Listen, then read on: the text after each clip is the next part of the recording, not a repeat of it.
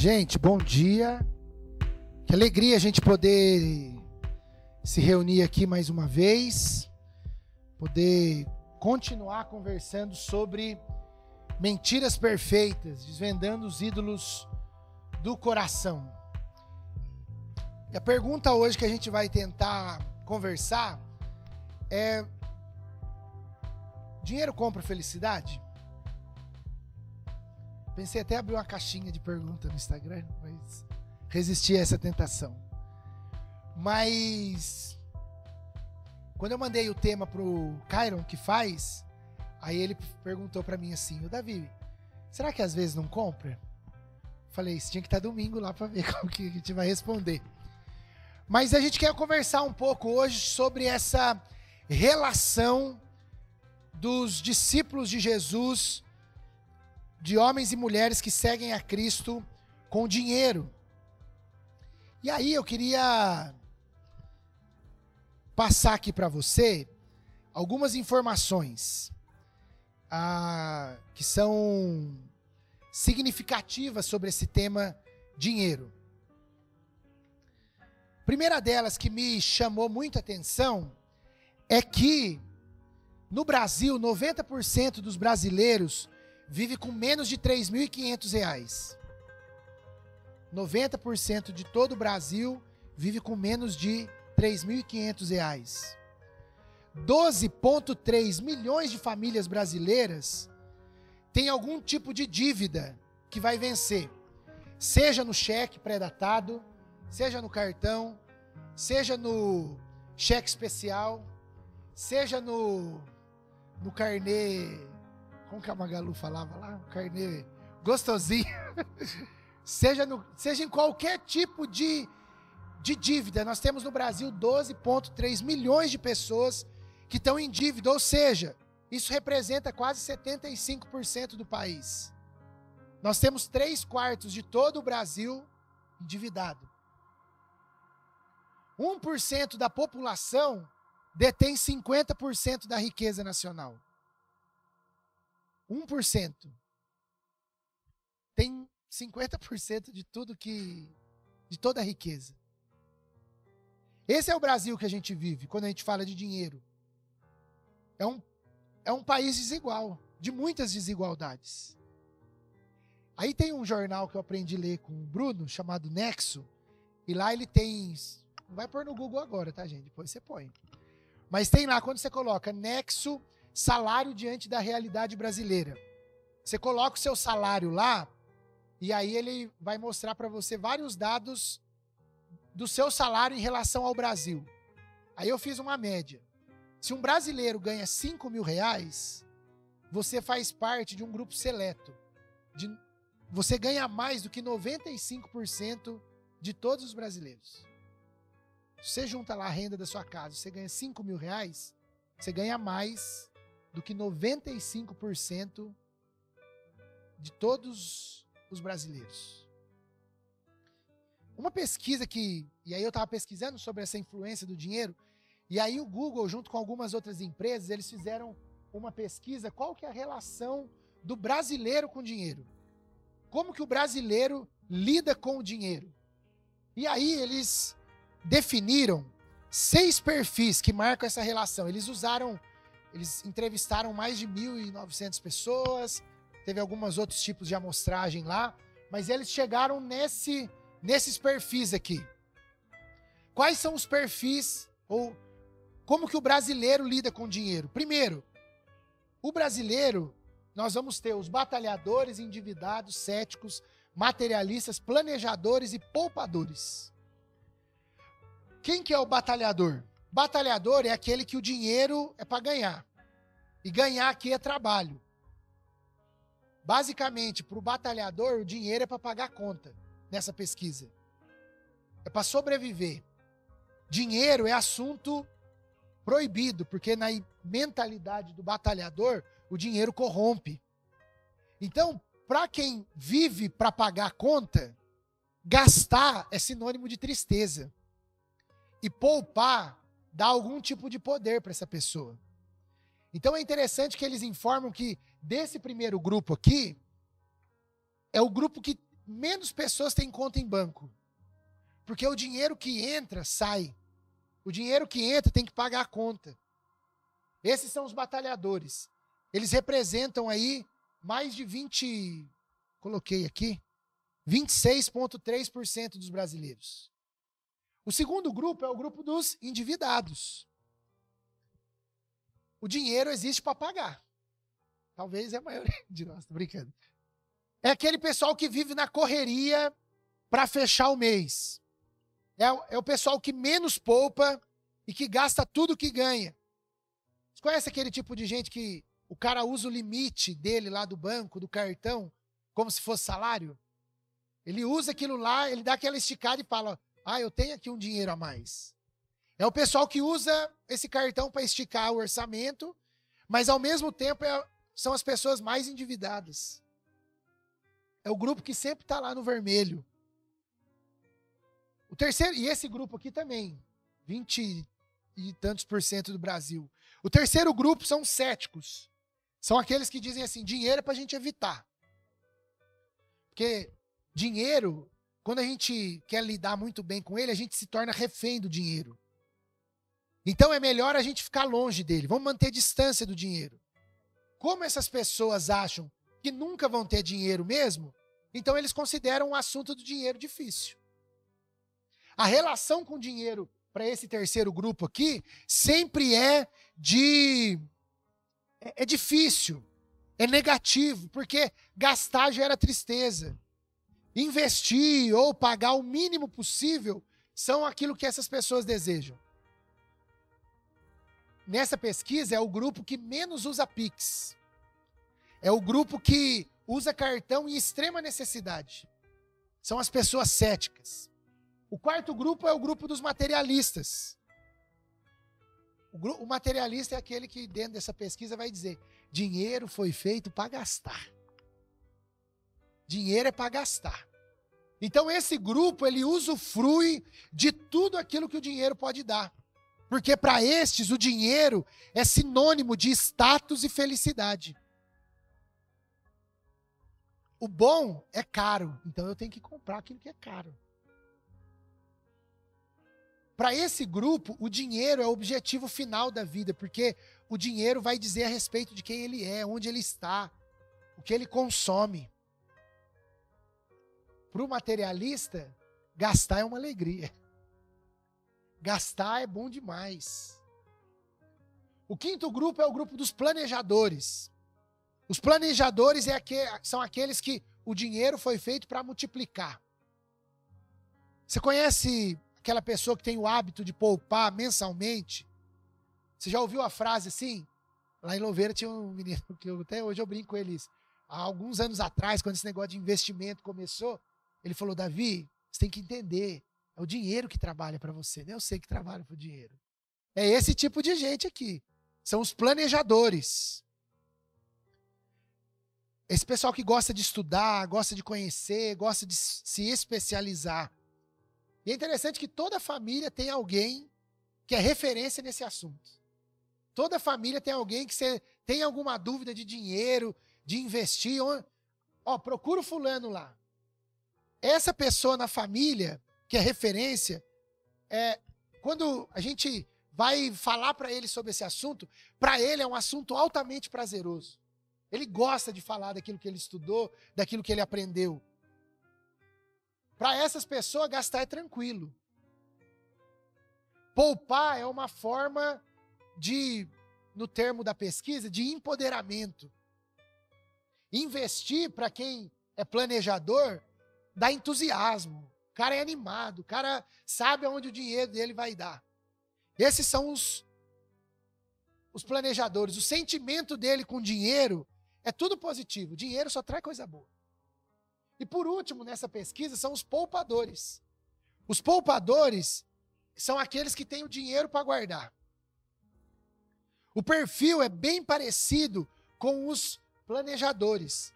Eles gostam de poupar, gostam de ter conhecimento sobre educação financeira, mas a grande diferença é que eles não arriscam. Eles não querem arriscar. Eles preferem a poupança. Eles preferem a pechincha, o desconto. Não pode ver um desconto que tá lá indo, porque tô com o dinheiro guardado. Ah, eu vou lá para pechincha. Onde tem pechincha, é aquela pessoa que não tem problema em cinco mercados no mesmo dia. Porque a batata tá barata aqui, o óleo tá barato, o leite tá lá. Eu tô atrás da pechincha. Esse grupo aqui é o grupo dos poupadores. Gastar para eles gera um tipo de nervosismo, porque eles são muito zelosos com o dinheiro. Então, para essa turma do poupador aqui, investir para eles é planejar o futuro e realizar algum sonho. Então eu vou guardar, guardar, guardar, porque eu preciso comprar uma televisão. Eu vou guardar, guardar, guardar, porque eu preciso viajar. Ele não quer arriscar muito, ele guarda. E aí, quando ele investe, quando ele tem o bem, ele diz: Ó, oh, valeu a pena, viu? Guardei lá, não dei dinheiro para o banco, ninguém roubou eu. Esses são os poupadores. Então, 26% do brasileiro nessa pesquisa é batalhador, 26% é endividado, 15% é materialista, 21% é cético, e os menores dentro dessa pesquisa são planejadores ou poupadores. Isso mostra para nós que nós temos, nós lidamos com dinheiro de uma maneira meio tensa. Nós não sabemos muito como lidar com dinheiro. Temos problemas em lidar com dinheiro. Porque para a maioria do Brasil, ou o dinheiro é para pagar a conta, ou o dinheiro eu estou no vermelho sempre, eu estou sempre precisando dele. E essa pesquisa deixou quatro marcas que eles disseram assim: essas são as verdades do brasileiro sobre o dinheiro. Primeiro, o brasileiro tem medo de não ter dinheiro e isso é uma constante. O medo de não ter dinheiro é uma constante nas mesas dos brasileiros. Dinheiro é fonte de conflito e de tabu. Quantos casamentos terminaram por causa de dinheiro? Quantas brigas de família terminam por causa de dinheiro? O dinheiro é um assunto que a gente conversa pouco ainda. O consumo é uma forma de pertencer para o brasileiro. O brasileiro, ele gosta. Uh, o, o fato dele consumir abre portas para ele. Tem status, ele pode estar em determinados lugares, participar de determinados grupos. O brasileiro ele não faz dinheiro, ele ganha dinheiro. O que, que significa isso? Dentro dessa pesquisa, que o brasileiro ele trabalha só, ele trabalha muito. Ele ganha, ele trabalha, ele produz muito para ganhar o dinheiro. E esse dinheiro ele tem que, que pagar, ele tem que sobreviver. Essas, segundo o Google e segundo as pesquisas, são as verdades do brasileiro a respeito do dinheiro. E essa talvez é a sua realidade, porque a gente é brasileiro também. A gente está envolvido nesse mundo. Talvez você se encaixa num desses perfis aqui. Você olha para isso e diz: Ah, eu sou meio materialista, ah, eu sou isso mesmo. Mas eu quero nessa manhã tentar a olhar para você, para a Bíblia, e tentar trazer para você a realidade não só das pesquisas, mas para a realidade da sabedoria bíblica. Porque é muito interessante, depois do reino de Deus, o assunto reino de Deus na Bíblia, o assunto que mais é conversado na Bíblia é sobre dinheiro. Jesus, segundo as pesquisas lá que eu fiz, os textos que eu li, a Jesus, especificamente Jesus, o Evangelho de Lucas, fala muito sobre dinheiro. É um depois do reino de Deus é o assunto que mais vai a gente vai ver nas páginas do Novo Testamento. Mais do que o céu, mais do que salvação. Para mim, isso sugere que a forma como a gente lida com o dinheiro, a maneira que a gente trata o dinheiro é importante e merece a nossa atenção. E um texto famoso do dinheiro é esse aqui de Jesus no Sermão da Montanha. Quando Jesus diz o seguinte: Ninguém pode servir a dois senhores, pois odiará um e amará o outro, será dedicado a um e desprezará o outro. Vocês não podem servir a Deus e o dinheiro. A gente, no, na série A Ética do Reino Invertido, a gente falou sobre essa perícope. Mas deixa eu lembrar você aqui. Jesus está dando um nome para o dinheiro. O nome é Mamon. Mamon é uma potestade. É um poder espiritual. Um demônio.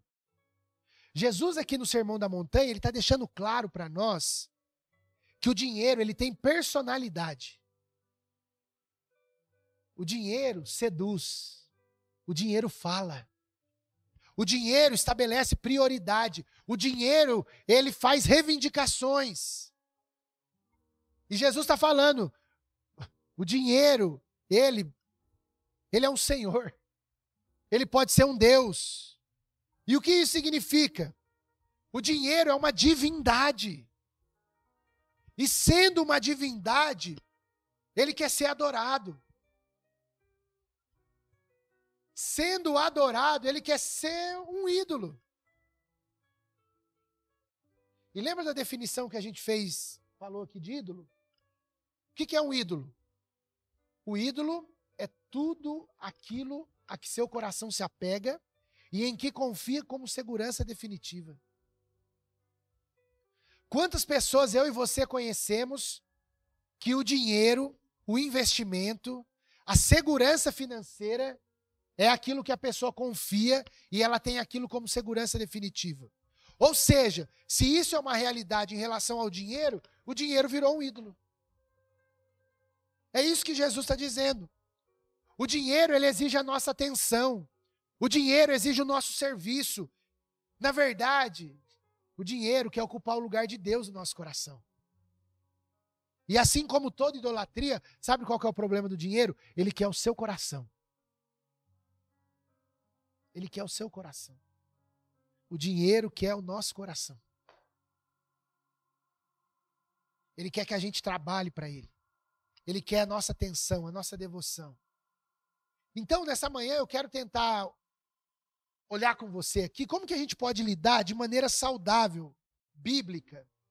Eu tinha colocado tranquila, mas eu não sei se tem como viver tranquilamente, viver de uma maneira tranquila com o dinheiro. Mas como que a gente pode viver o mais saudável possível, sabendo que ele é um Deus, que ele pode se tornar um ídolo, sabendo que ele quer a nossa atenção, sabendo que ah, nós estamos em um mundo ah, em que nós somos chamados a consumir a todo instante, a todo momento.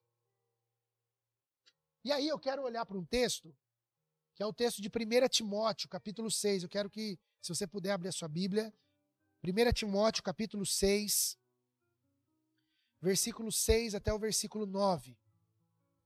Olha o que o apóstolo Paulo diz para nós. No entanto, a devoção acompanhada de contentamento é em si mesma grande riqueza.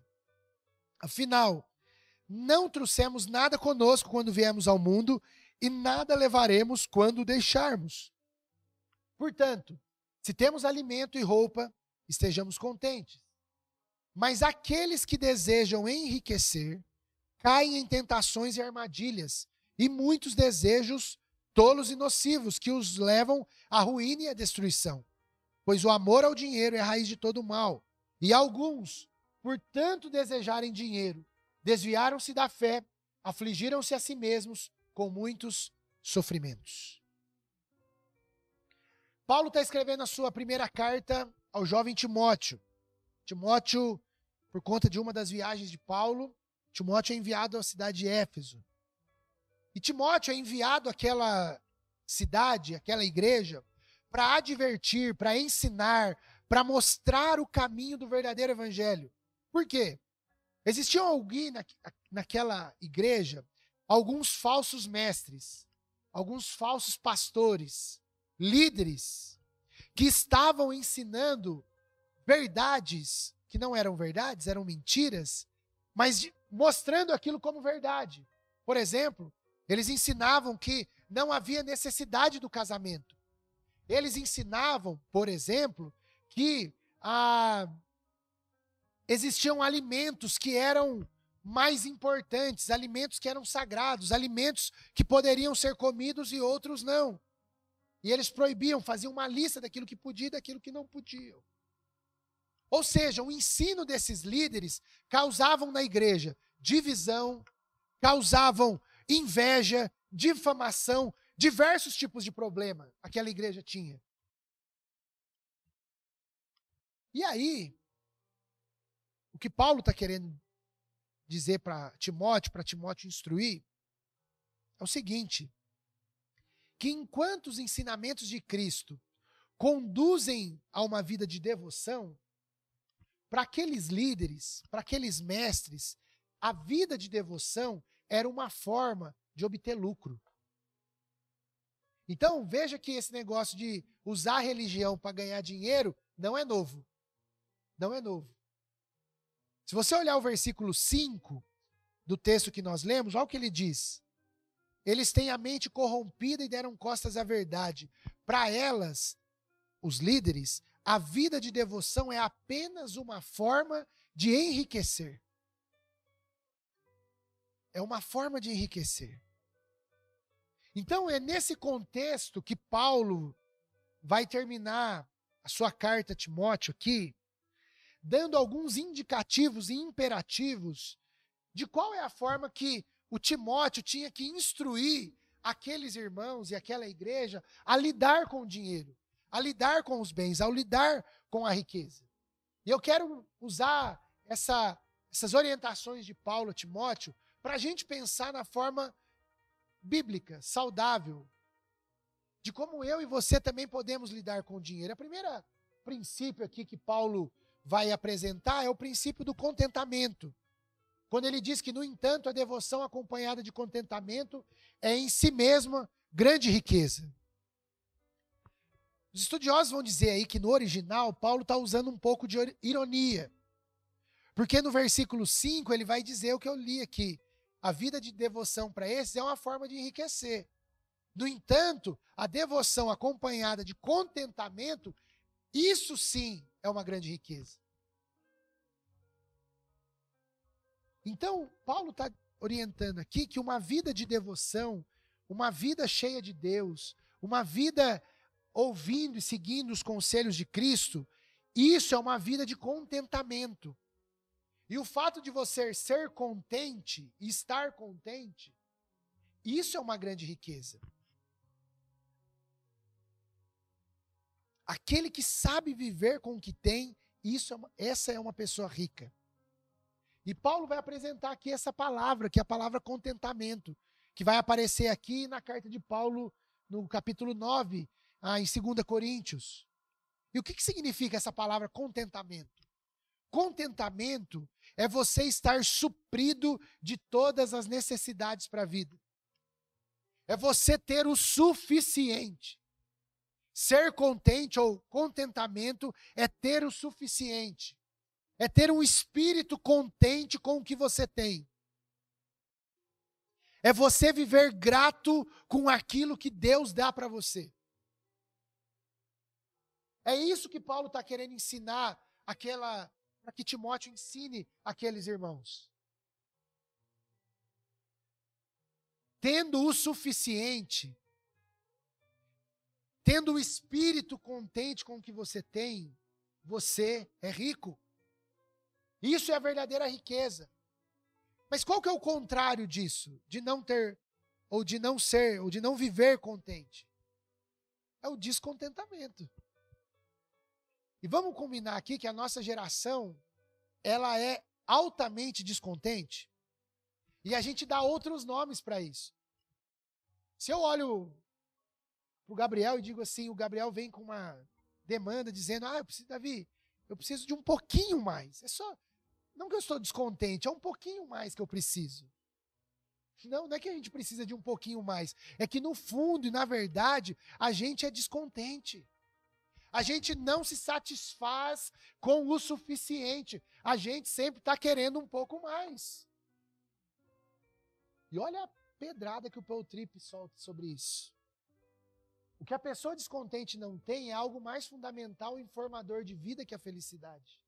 A pessoa descontente não tem humildade. O problema de da pessoa descontente não tem a ver com felicidade, mas tem a ver com falta de humildade. Sabe por quê? Porque gente descontente, ela vai viver a vida em torno do seu direito, dos seus merecimentos. E quando ela não tem aquilo que ela quer, o descontente chega até a desconfiar da bondade de Deus.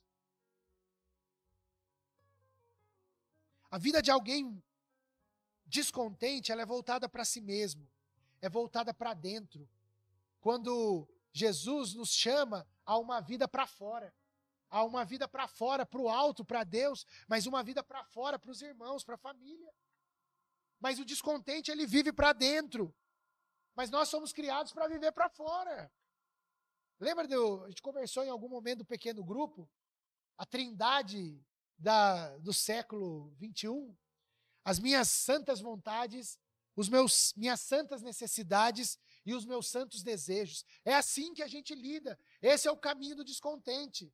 Ele vive para atender às suas vontades, a, os seu, os suas, os seus, as suas necessidades e os seus desejos. Isso é você fazer da felicidade o seu maior compromisso de vida.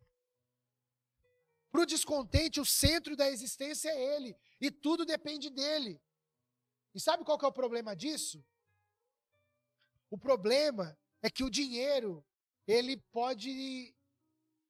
Quando a gente vive para a gente mesmo, o dinheiro pode virar o nosso salvador. E você pergunta, como isso acontece, Davi? Quando a gente procura na criação aquilo que só o Criador pode dar. E o que o Criador pode dar para a gente? Ele dá sentido, ele dá razão, ele dá significado, ele dá verdadeira felicidade, ele dá propósito. Mas quando a gente vive em si mesmado, o dinheiro vai oferecer isso para nós. E aí a gente vai tirar Deus, a gente vai tirar o Criador e a gente corre o risco de colocar o dinheiro como fonte de alegria, de felicidade, de propósito.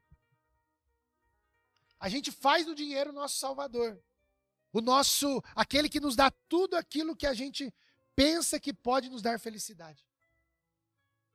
E o princípio que Paulo está apresentando para nós aqui hoje é o contrário disso. É o contrário de uma vida de descontente produzida por um egoísmo. Mas o que Paulo está nos chamando a atenção aqui, através de Timóteo, é uma vida de contentamento, fruto de uma relação boa e saudável com Deus e com a sua criação. Para muitos estudando esse texto, para muitos comentaristas, Paulo não está dando um indicativo aqui. Ó, oh, aprendam a viver com. Não. Paulo aqui está dando uma ordem que requer obediência, é um imperativo. Contentai-vos. Vivam de maneira contente com aquilo que vocês têm.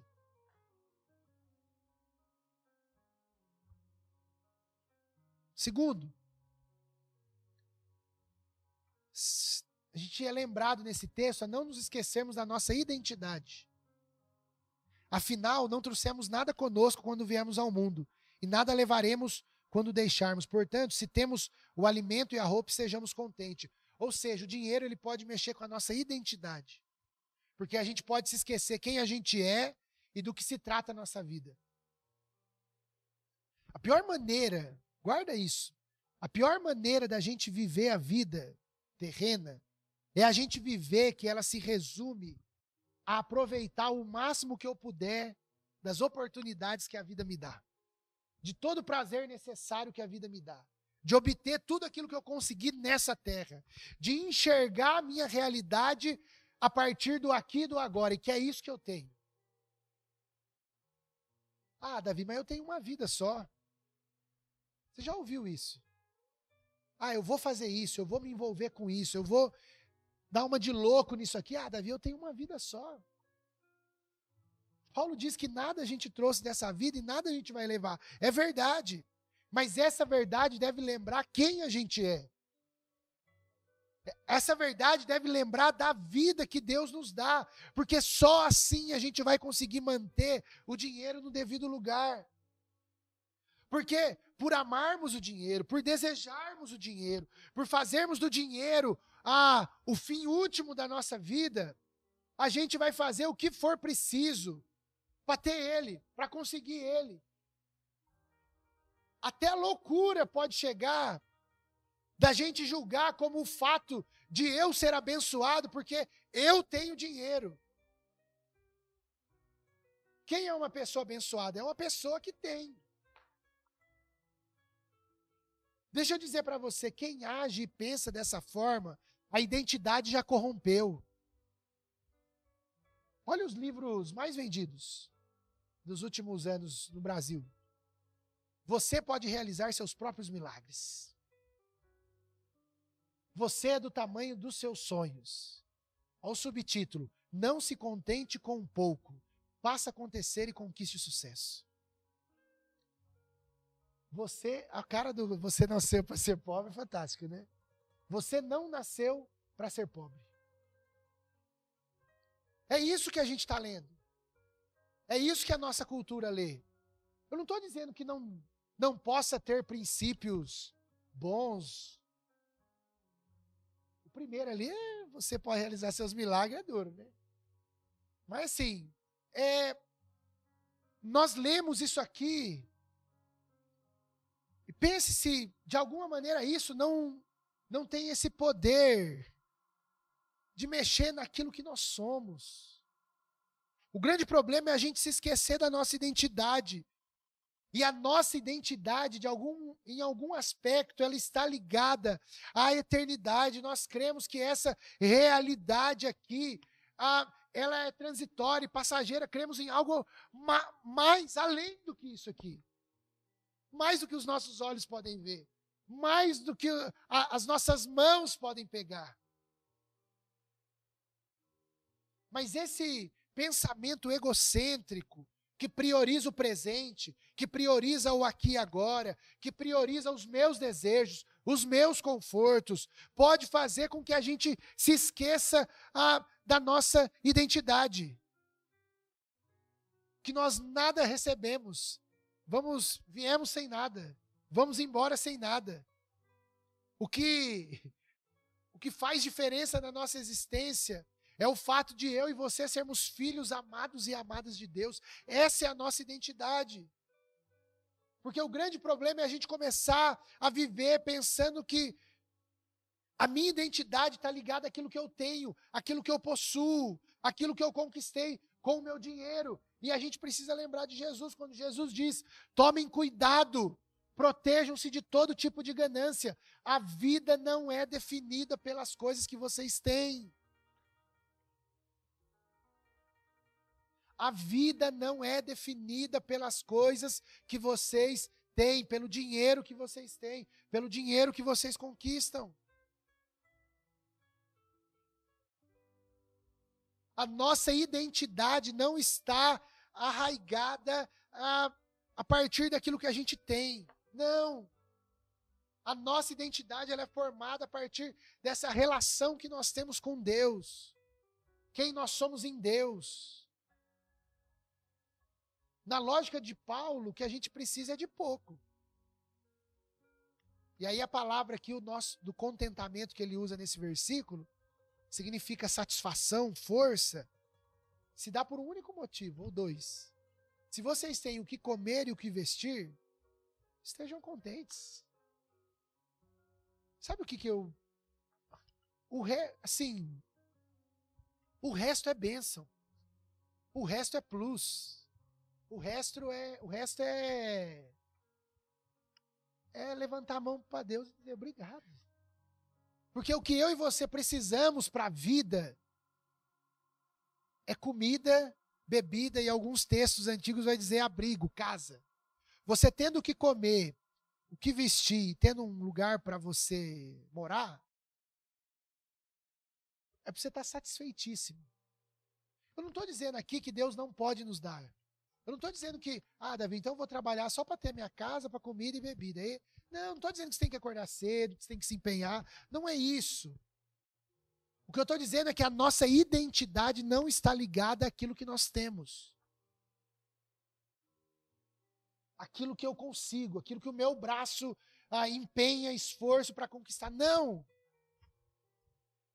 Eu preciso tomar cuidado. Tomem cuidado, porque o dinheiro pode mexer com essa questão da nossa identidade. A gente precisa lembrar também. Pulei um aqui. Terceira coisa aqui é que a gente precisa estar consciente do mundo que a gente vive. Olha o versículo 9. Mas aqueles que desejam enriquecer caem em tentações e armadilhas em muitos desejos nocivos e tolos que os levam à ruína e à destruição. A gente, essa é a terceira. A gente vive num mundo caído. Não se esqueça disso. Por isso, o que Paulo está dizendo no versículo 9 é que o desejo de ter, de possuir, de obter dinheiro, pode nos levar a tentações e armadilhas e a desejos que nos arrastam à destruição. E deixa eu dizer que eu e você, nós acordamos todo, todo dia tentados a viver uma vida longe de Deus. Diz aí. Todo dia. Nós acordamos já com a tentação. Eu quero conhecer. Talvez existam pessoas que a primeira coisa ao acordar é eu já, nossa, eu queria estar aqui agora, eu vou pegar minha Bíblia, eu vou orar, eu vou como algo natural da nossa vida. A verdade é que nós já acorda com preguiça, muitos de nós. A gente já acorda cansado. A gente já acorda pensando nas 5 horas da tarde, depois que acabar o dia. Isso faz parte desse mundo caído que nos quer ver longe de Deus. E nessa sociedade de consumo que nós vivemos, não há limites para o desejo. De novo, o problema não é ser rico, mas é fazer da riqueza o alvo da sua vida. Um desejo que pode te levar a ter tentações e desejos sem fins. O que Paulo está combatendo aqui são esses efeitos destruidores desse desejo incontrolável de ter, de possuir, de ter mais. E a, a fala de Paulo é para estes que, que querem ter e querem obter e fazem disso o motivo da vida. A principal função da vida destes é: eu quero ter mais, eu quero enriquecer. Cuidado, porque você pode estar sendo arrastado. E a ideia aqui dessa, dessa palavra é, é como uma onda que vem, que te arrasta e que você não dá conta de segurar mais. É isso que o dinheiro faz com a gente. Quando a gente tem esse desejo de ter, de possuir. E por último, o desejo ele se torna um objeto de adoração. Versículo 10: Pois o amor ao dinheiro é a raiz de todo mal. E alguns, portanto, desejarem dinheiro, desviaram-se da fé e afligiram-se a si mesmos com muito sofrimento. Ou seja, o dinheiro pode se tornar o alvo do nosso amor. Ele pode se tornar o nosso ídolo.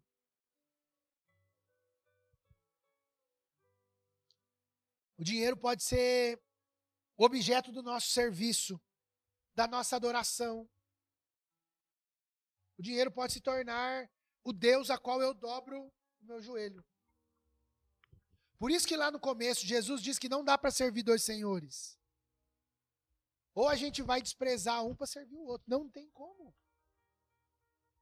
O Paul Tripp, esse, essa frase, essa citação que eu estou usando é de um livro que me marcou muito enquanto eu preparava, chamado Sexo e Dinheiro. Ele diz o seguinte: que o amor ao dinheiro não é uma coisa sem importância. Não é. O amor ao dinheiro não é uma coisa sem importância. O amor ao dinheiro é uma porta para diversos tipos de mal. Na, na verdade, essa é a ideia do versículo aqui. Que no amor ao dinheiro está arraigado vários tipos de mal. Por quê?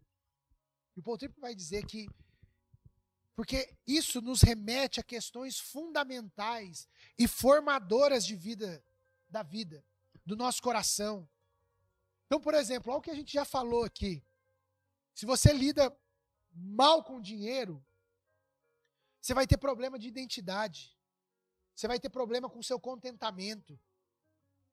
Você vai ter problema como você entende o mundo, como você se relaciona com o mundo em que você vive. O dinheiro pode trazer um mal para a forma como nós entendemos a eternidade e como nós adoramos no aqui e no agora. É nesse sentido que o amor ao dinheiro é a raiz de vários tipos de mal. E chegou a um ponto que muita gente se desviou. Muita gente foi para longe da fé e passaram por diversos sofrimentos. Porque o amor do dinheiro abriu como um buraco, com muitas, muitas vertentes da maldade.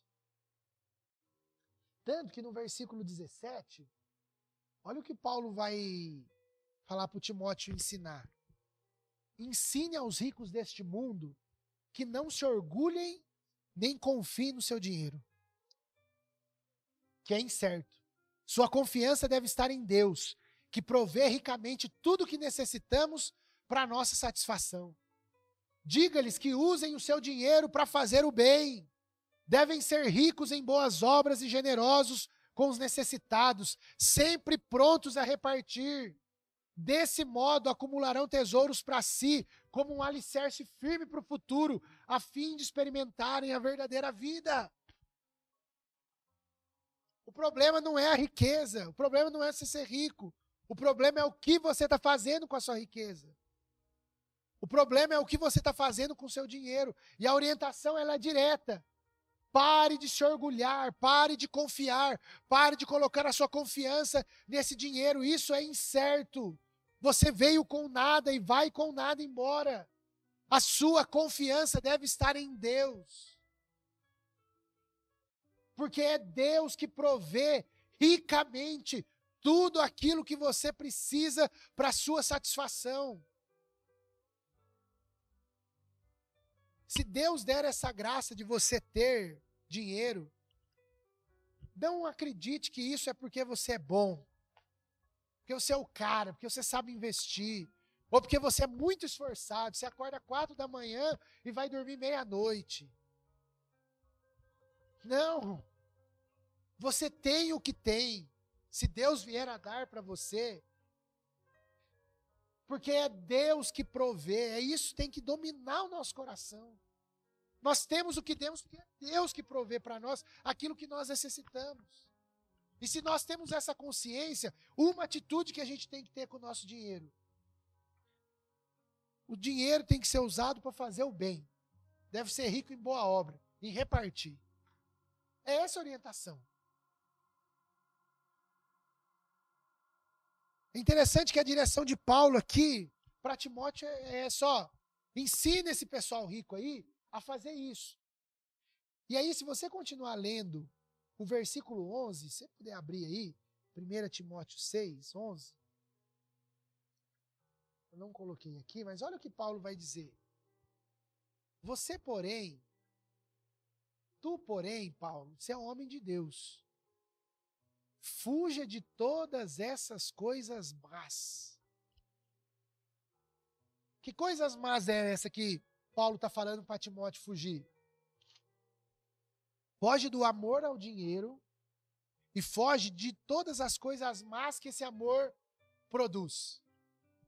Você, como, como homem de Deus, Paulo ou Timóteo, foge. Foge disso. O que, que você tem que buscar? Olha o que ele diz aí no versículo 11. Busque a justiça, busque a devoção, busque a fé, busque o amor, busque a perseverança e busque a mansidão. Ou seja, de vez de você viver loucamente atrás do dinheiro, de vez de você viver igual um desesperado, querendo obter, fuja disso, porque o amor a isso vai trazer muito mal para você. Então você, a ideia aqui é literalmente, Timóteo, corre. É cilada. Corre o máximo que você puder disso aí. E se você tiver que buscar alguma coisa, busca a justiça. E aqui essa ideia de justiça tem muito a ver com dinheiro, porque a gente precisa aprender a, a lidar com o dinheiro de maneira justa. Busque a justiça. Busque a devoção, busque a sua vida com Deus. Também tenha fé, tenha perseverança, tenha mansidão, tenha amor. Busque essas coisas. Essas coisas devem ser o alvo da sua busca, não o dinheiro. O dinheiro que você vier a ter, você reparte. Essa é a orientação. Fuja, corre do amor ao dinheiro. Então perceba que a orientação de Paulo a Timóteo e para nós essa manhã tem a ver com isso. A lidarmos, aprendermos. Lembra que o Paulo vai dizer lá aos Filipenses: Eu aprendi a viver contente? Em toda e qualquer situação, tendo muito ou tendo pouco? Contentamento é algo que a gente pode aprender. E Paulo está dizendo isso para nós aqui, através da carta dele a Timóteo. Como que a gente lida com o dinheiro de uma maneira saudável? Aprendendo a viver contente com aquilo que a gente tem. Lembrando que o dinheiro pode mexer na nossa identidade. Então a gente precisa lembrar de onde a gente veio e para onde a gente vai. Quem é o nosso Criador. A gente precisa lembrar que a gente vive num mundo mal, corrompido pelo pecado, cheio de tentações, e aqueles que amam dinheiro podem cair em armadilhas, em tentações que não vão dar conta de voltar. A gente precisa lembrar que o dinheiro é um Deus, ele quer ser adorado. Então, como que eu posso desenvolver uma vida de contentamento financeiro? Eu quero terminar aqui. Na hora de mudar aí não ficou bom. Como desenvolver então uma vida de contentamento? E aqui isso que eu aprendi com o pastor André, algo que me marcou muitos anos e que eu queria compartilhar com você. Como que a gente pode, isso aqui é o nosso refletir e praticar de hoje. Como que a gente pode desenvolver uma vida de contentamento financeiro? Primeiro, baseado em provérbios. Ganhe dinheiro eticamente. Provérbios 11. O uso de balanças desonestas é detestável para o Senhor, mas ele se alegra com pesos exatos nada de querer, e a gente tem isso na nossa cultura, famoso jeitinho brasileiro. A gente sempre gosta de ter um jeitinho para ter mais. Ou para deixar de pagar alguma coisa. Isso é balança desonesta. Se você quer ganhar dinheiro, ganhe dinheiro eticamente. A gente tem que parar, a gente gosta muito de falar da corrupção macro do país, do estado, da cidade mas a gente não admite as nossas corrupções lá na nossa casa. Quando eu pago um a mais para ter um benefício. Quando eu adquiro um produto que eu sei que não é legal e oficial, ah, mas todo mundo faz. É corrupção da mesma maneira. O jeitinho brasileiro não é o jeitinho de Deus. Eu e você sabemos que não existe dinheiro fácil. Conhecemos aqui várias pessoas e famílias que num, num passado recente aqui na nossa cidade, em nome do dinheiro fácil, entramos numa pirâmide aí que a hora que caiu, caiu igual um castelo. Que rendia 5% no mês, rendia 6% no mês. Não há dinheiro fácil, a gente tem que trabalhar. Tem que acordar cedo tem que pegar ônibus, tem que se deslocar, tem que ralar, tem que trabalhar. Então, você quer viver contente financeiramente? Ganhe o seu dinheiro eticamente, trabalhe. Segundo, gaste o dinheiro planejadamente. Antes de construir sua casa, planeje-se, prepare os campos. Dinheiro, eu gosto de pensar no dinheiro como um projeto de família. Uma das. É muito interessante, sim. Uma da. Quando dá uma crise num casamento, não sempre, mas invariavelmente passa pelo dinheiro. E quando você vai conversar de dinheiro com o casal, ah, não, que aí é o dinheiro dele, pastor, e o dinheiro dela. Não, dinheiro é algo da família. Não existe o seu dinheiro e o meu. Não, se você casou, agora o dinheiro é nosso. Então, agora, como família, vocês vão construir a casa, vocês vão planejar para saber como que vocês vão usar esse dinheiro que é de vocês. Porque não existe o meu e o seu. Lá em casa eu tenho um cartão, a Ju tem outro. Que o nosso banco só aceita uma conta individual. Esses dias eu falei para ela, né? Essa semana, né? Falei, Ju, é bom você anotar a senha aí, porque se eu morrer, você tá lascada. Porque a Ju é good vibes, assim, né? o cartão para ela sei lá para que, que ela usa. ela usa bem pouco. Então eu falei, Ju, pega minha senha, pega as notas no papel aí. Se der um piripaque, você não vai sofrer tanto. A gente precisa esconder, não precisa guardar sete chaves. Não, aqui é meu dinheiro. Não. Estabeleça prioridade na sua casa. É uma viagem que vocês vão fazer? Então, pensa se é uma viagem, é um carro que precisa comprar, é uma casa, é, estabeleça, planeje como você vai investir esse dinheiro financeiramente. É, segure os seus impulsos por compra. Passeie no. Tente fazer isso, né? Tente passear no shopping sem comprar nada. O shopping é uma igreja, gente, é um templo. E o shopping foi feito para você gastar aquilo que você não tem. Então, cuidado quando você vai no shopping. Porque provavelmente você vai gastar com coisa que você não precisa. Eu aprendi essa técnica, de vez em quando eu passo com os meus meninos quando eu vou no shopping. Que é um lugar que, graças a Deus, a gente vai pouco. É, para não cair em tentação. Mas quando a gente vai no shopping, os meninos sempre pedem alguma coisa. Aí eu falei, já falei isso, eu tento, eu olho, ah, pai, eu quero isso. Filho, olha, olha para isso e fala assim, olha para esse brinquedo que você quer, fala para ele, ó, eu não preciso de você. Eu não, você não precisa, fala para ele. Eu não preciso ter você na minha casa. É assim que a gente deve passear no shopping. Olhando lá para as coisas, falando, ó, eu não, você não me possui. Eu não vou ter. Então, a gente precisa. Aí você vê as fases vai passando, né? Eu estava falando com. Não sei se foi com o Lucas. Alguma conversa semana aí. A gente estava falando de mercado. Que, assim, a Ju, lá em casa é eu que vou mais no mercado que a Ju. A Ju pede, Davi, compra tal coisa. Eu não consigo comprar tal coisa. Porque se eu vejo uma promoção, é, a promoção me atrai. Aí, tipo, é uma coisa que era para gastar cinco minutos do mercado lá de casa, eu venho meia hora com dez sacolas. Então a Ju, toda vez que vê isso, fala, Davi, você tem que parar de ir no mercado. Você tem que parar. Tem gente aqui que é mais focado, que consegue. Então, assim, gaste o seu dinheiro planejadamente. Isso é uma boa coisa para você e para sua família. Terceiro, guarde o dinheiro. Provérbios 13, 11, o dinheiro ganho por meios ilícitos logo acaba. A riqueza conquistada com trabalho árduo cresce com o tempo. Guarde pouco a pouco. Poupar é sábio. Guardar para imprevisto, para o futuro, sem deixar de ser generoso e sem deixar de repartir. A gente tem uma diferença entre guardar e acumular. Guardar é sábio, acumular é insensato. Porque quando você acumula, você está guardando por ganância, por egoísmo por medo, e você não reparte, você não é generoso com ninguém. Então é sábio guardar dinheiro. A gente nunca sabe o dia de amanhã. Então você pode, guarde. Tenha aquilo que os especialistas chamam de reserva de emergência. Crie alguma.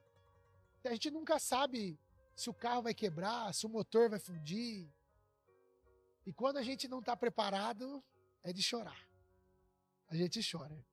O cartão chora. Então guarde dinheiro. Quarto, garanta seu irmão. Quem dá com generosidade se torna mais rico, mas o mesquinho perde tudo. O generoso prospera. Quem revigora outros será revigorado. Há um mistério na generosidade, eu não sei explicar. Não consigo humanamente falar. Há um mistério em quem é generoso. O generoso, pelo menos a minha percepção da vida, é que o generoso nunca tem falta. Nunca. Aquilo que precisa sempre tem. E a gente precisa aprender a garantir o nosso irmão aqui. A ser generoso com ele, porque nada é nosso, tudo é de Deus. Por isso, uma palavra bem direta aqui: reparta aquilo que você tem. Não retenha. Sabe que alguém está precisando? Ofereça. Garanta o seu irmão. Pode haver um momento da vida do seu irmão que ele não tem. Quem vai garantir ele? A família. Então seja generoso. Não apenas acumule ou não apenas guarde, mas guarde para um momento de emergência que talvez não vai ser nem o seu, vai ser de alguém da família. Garanta seu irmão. Não deixe ele passar necessidade. Seja generoso. E por último, seja grato a Deus. Honre o Senhor com suas riquezas e com, melhor, com a melhor parte de tudo que você produzir. Seus celeiros se encherão de cereais, seus tonéis transbordarão de vinho. O princípio aqui é o princípio da, da gratidão a Deus, a honrar a Deus com os seus recursos também. Aqui nós não acreditamos que o gafanhoto vai vir atrás, os voadores, os bichinhos, nós não não tem isso aqui. A Bíblia não fala sobre isso. A Bíblia fala sobre generosidade, a honrar a Deus com os seus recursos. A gente não crê que 90% é nosso e 10% é de Deus. Não. Nós cremos que tudo é de Deus. Tudo é de Deus. Tudo que você tem é de Deus. Aí você pode. Então, vou dar um spoiler aqui daquilo que a gente conversa no Bem-vindo Conviver. Davi, como então dar o dízimo na conviver? Nós não usamos a palavra dízimo, usamos a palavra generosidade. Você oferta, você dá com aquilo que você pode, aquilo que você tem. Olha o que Paulo vai dizer. No primeiro dia de cada semana, separem uma parte de sua renda, não esperem até que chegue para então coletar tudo de uma vez. Cada um deve decidir em seu coração quanto dar, não contribuam com relutância ou por obrigação, pois Deus ama quem dá com alegria. Três princípios no que diz respeito a dinheiro na nossa comunidade local: regularidade, proporcionalidade, liberalidade, baseado naqueles textos. O primeiro dia da semana, a sua, a sua oferta, e se você quiser chamar de dízimo, não tem problema. A gente pensar em uma proporcionalidade que seja, de, não há problema, mas seja proporcional, seja regular, seja proporcional e dê conforme o seu coração. Cada um deve decidir no seu coração quanto dá. Aqui ninguém dá por obrigação. Aqui ninguém deve dar por relutância. De maneira alguma. Aqui ninguém dá dinheiro para Deus abençoar. Aqui ninguém vai subir aqui, ninguém sobe, né? Porque nós estamos tudo igual. Mas ninguém aqui vai falar para você que se der, Deus vai dar dez vezes mais, seis vezes mais. Não, isso é mentira. Deus não tem compromisso em dar nada mais para você, porque tudo que ele tinha que dar, ele já deu, que foi Jesus. Então agora é a sua parte de ser generoso com o que você tem. Seja grato a Deus e dentro daquilo que você pode, seja regular, seja proporcional e seja liberal. Haja com liberalidade. Não retém aquilo que você pode dar. É assim que a gente lida com dinheiro aqui na Conviver. Aqui não tem promessa de abundância, promessa de mil vezes. Não, não tem. Aqui é família. Família tem conta para pagar. Então os irmãos reúnem, cada um com generosidade, com alegria, a gente vai lá e entrega. E a gente distribui. A gente participa. Não fica só pra gente. É assim. Então, 5G aí para você, tá? Gratidão a Deus, garanta seu irmão, guarde dinheiro, gaste planejadamente e ganhe dinheiro eticamente. Para terminar, um outro clássico: dinheiro, sexo e poder. Dinheiro, sexo e poder. Richard Foster vai dizer o seguinte: se levarmos o que a Bíblia ensina a sério, parece que uma das melhores coisas que podemos fazer com o dinheiro é dá-lo. A razão é óbvia. Dar é uma das principais armas de que dispomos para vencer o Deus Mamon. Dar escandaliza o mundo do comércio e da competição. Se você passa por essa tentação de ter por ter, de acumular por acumular, de obter por obter, de medo do futuro. Eu preciso ter, ter, possuir, possuir, porque eu preciso estar em determinado lugar. Cuidado.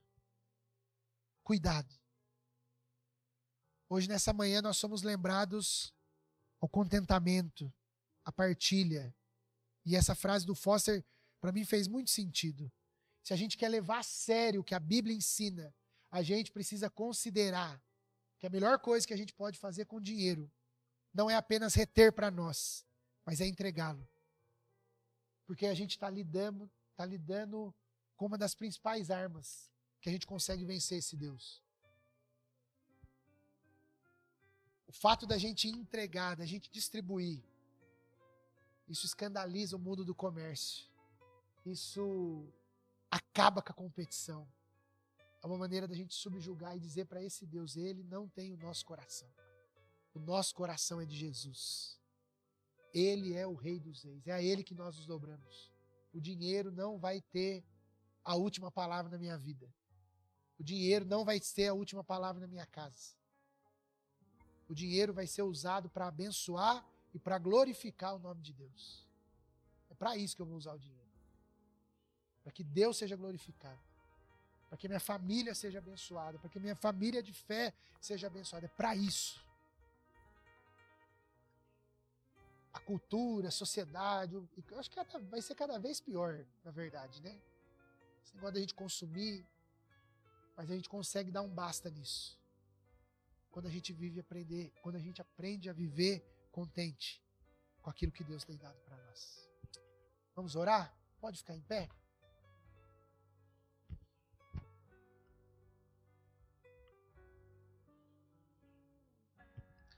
Deus querido, minha oração nessa manhã é para que o Senhor nos ajude a viver bem com aquilo que nós temos e aquilo que o Senhor tem dado para nós. Fato que a gente vive num mundo de competição, de consumo. Os nossos olhos são atraídos a todo momento a ter, a possuir, a querer algo. Ajuda a gente a a aprender a viver contente com aquilo que o Senhor dá gratidão para nós. Gratidão por aquilo que nós temos, gratidão pela nossa casa, gratidão pelo alimento de cada dia, gratidão pelas roupas que nós temos. Dá esse senso de gratidão para nós, em nome de Jesus. Quero orar por isso nessa manhã. Se há irmãos e irmãs aqui que lutam com esse assunto, que têm passado por dias de dificuldade, por tensões, por problemas. Deus derrama graça sobre eles. Que a igreja, que a tua palavra dê direção, ensine, mostre o caminho. Deus, se por algum acaso também nós temos retido, não temos sido generosos, Deus, que o Senhor nos faça ser generosos por amor ao teu nome. Que o medo de perder, o medo de não ter, essa preocupação demasiada com o que ainda vai vir. Deus livra-nos disso, em nome de Jesus. Que haja no nosso coração esse desejo de de fazer do dinheiro apenas um meio, um meio de abençoar, um meio de sustentar, mas não um fim em si mesmo. Em nome de Jesus, livra a gente disso. Livra a gente desse ídolo, livra a gente desse Deus. Oramos por isso. Pedimos a tua bênção, em nome de Jesus. Amém.